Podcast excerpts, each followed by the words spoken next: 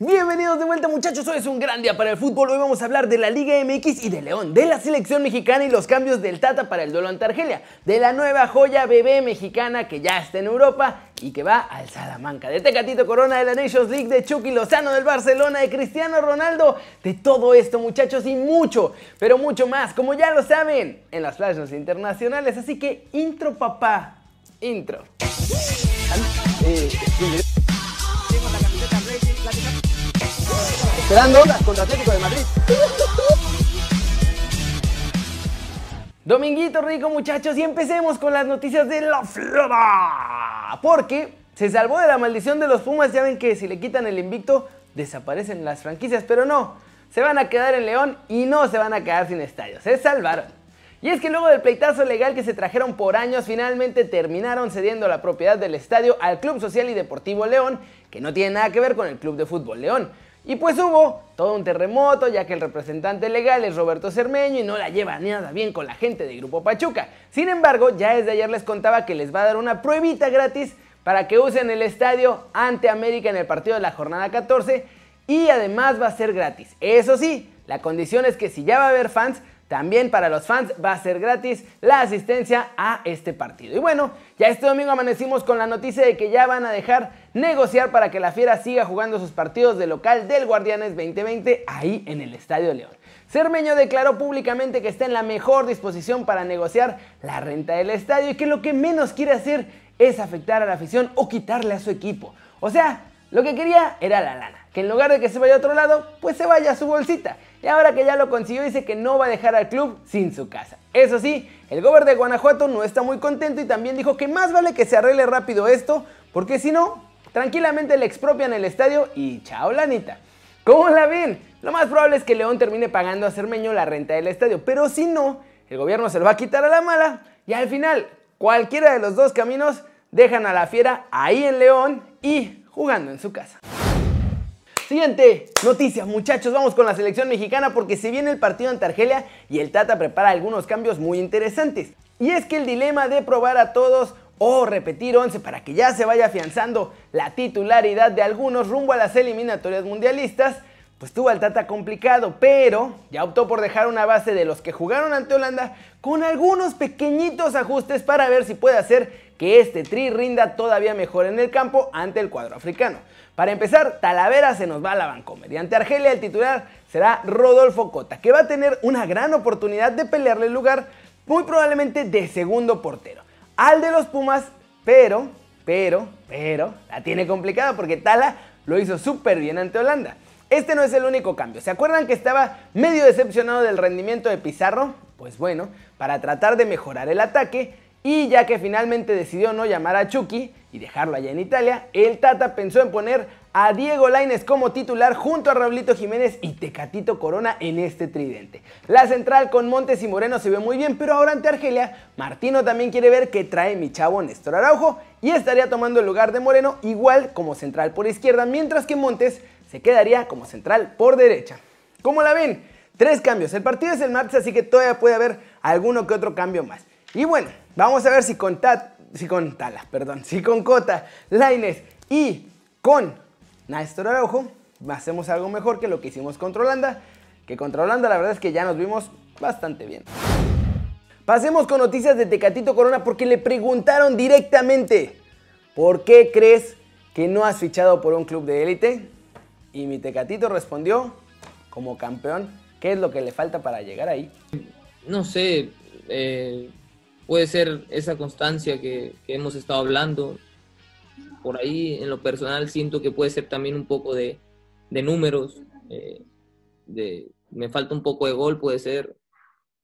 Pero siento que estoy en el momento, eh, estoy trabajando muy bien eh, día a día en mi, en mi, equipo para poder seguir poniéndome más objetivos, más allá, más grandes y es eso que estoy haciendo. Y, la verdad que Porto me ha enseñado bastante, estoy muy contento ahí, me ha enseñado a ser más competitivo.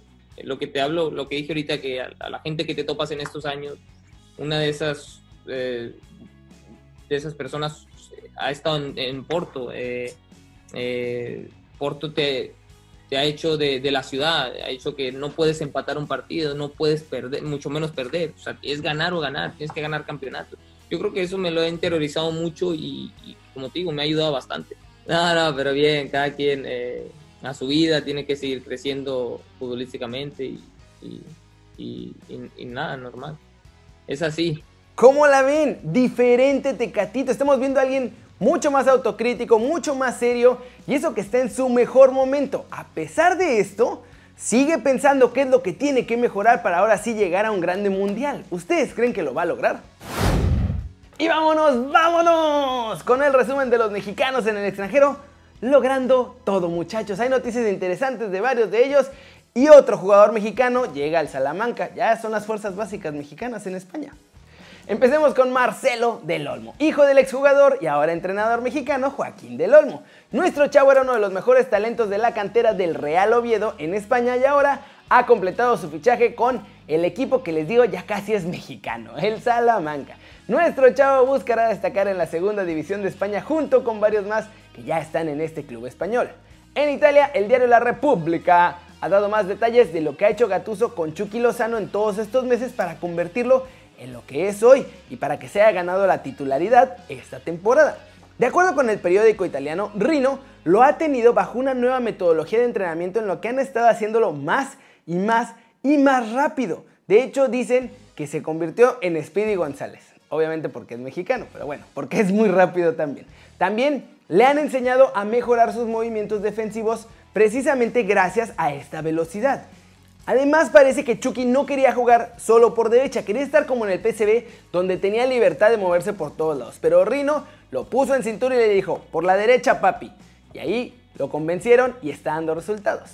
Finalmente con algo más de Tecatito, de acuerdo con el diario de Sevilla que se llama El Desmarque, el Sevilla, pero el equipo de fútbol, sí quería pagar los 30 millones por Tecatito, pero no les alcanzó la lana al final porque ellos tenían planeado vender a Jules Condé y cuando no lo pudieron vender al Manchester City, pues se quedaron sin esa lana que pensaban ingresar y sin esa lana ya no les alcanzó para pagar la cláusula de nuestro chavo.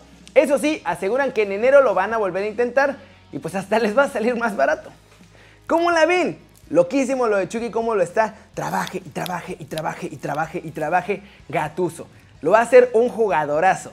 Hasta ahora va bien la cosa. Y de Tecatito, pues tiene unos meses todavía para mejorar eso que nos platicó en la nota anterior y además le va a salir más barato a cualquiera que lo quiera fichar.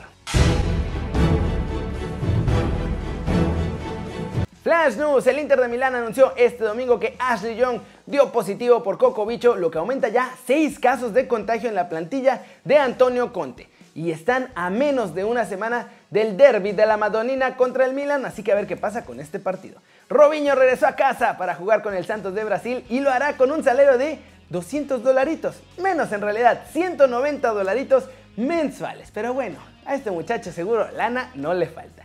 Poco a poco se acerca el fin, muchachos, de la carrera del comandante. Cristiano reveló cuándo se va a retirar, por lo menos de la selección de Portugal, y será después de Qatar 2022, pues confesó que es la última que jugará. Mientras tanto, el PSG quiere reventar el mercado veraniego, pues ya también están pensando en llevárselo el año que entra en 2021 allá al Parque de los Príncipes Cristiano Ronaldo, ¿creen que lo lograrán? El Barcelona tiene prácticamente cerrada la renovación de Marc-André Ter Stegen. El club blaugrana, después de llegar a un acuerdo económico con el jugador, ya nada más está esperando el momento adecuado para anunciar esta operación. Jack Wilshere sigue buscando dónde jugar, muchachos, después de que se fue del West Ham. El inglés ya fue ofrecido a algunos equipos en España y en Italia, pero de momento nadie está interesado en ficharlo. Y vamos a terminar el video de hoy con el resumen de la Nations League, porque hubo varios partidazos con voltereta incluida en el mejor de ellos, en el de Inglaterra contra Bélgica. Y empecemos ahí. Inglaterra derrotó a Bélgica 2 a 1 después de que empezaron mal. Lukaku de penal adelantó a los visitantes, pero Rashford desde los 11 pasos y Mount fueron los que confirmaron la remontada. De no termina de carburar con la selección holandesa, muchachos. Perdieron en el amistoso con México. Ahora empatan 0 a 0 con Bosnia y Herzegovina y además en el camino al Euro también habían caído ante Irlanda del Norte. Así que muchos aficionados ya extrañan a Ronald Koeman. La selección de Noruega ha dado un golpe sobre la mesa este domingo en su grupo de la Nations League y cayeron eliminados, ¿se acuerdan? Hace un par de días en el camino a la Eurocopa. Pero ahora los de Lagerbach se desquitaron y le pusieron un paseo a Rumania 4-0 con un hat-trick espectacular de Erling Galán y una exhibición espectacular también de Martino Odegaard. Croacia consiguió sus primeros puntos de la Liga de Naciones al ganar 2-1 a Suecia en un partido bien igualado, pero con un tanto de Kramaric en la recta final se quedaron los tres puntos en casa. Como la bien se pusieron súper buenos los partidos europeos y esa dupla de Alan con Odegaard Está brutal, muchachos. El Madrid dicen que los quiere juntar. Y si lo logra, agárrense. Pero bueno, eso es todo por hoy, muchachos. Muchas gracias por ver el video. Denle like si les gustó. O métanle un zambombazo durísimo a la manita para arriba si así lo desean. Suscríbanse al canal si no lo han hecho. ¿Qué están esperando? Este va a ser su nuevo canal favorito en YouTube. Denle click a la campanita para que hagan marca personal a los videos que salen cada día. Yo soy Kerry y ustedes ya lo saben, siempre me da mucho gusto ver sus caras sonrientes, sanas y bien informadas. Y aquí nos vemos mañana desde la redacción. Chau, chau.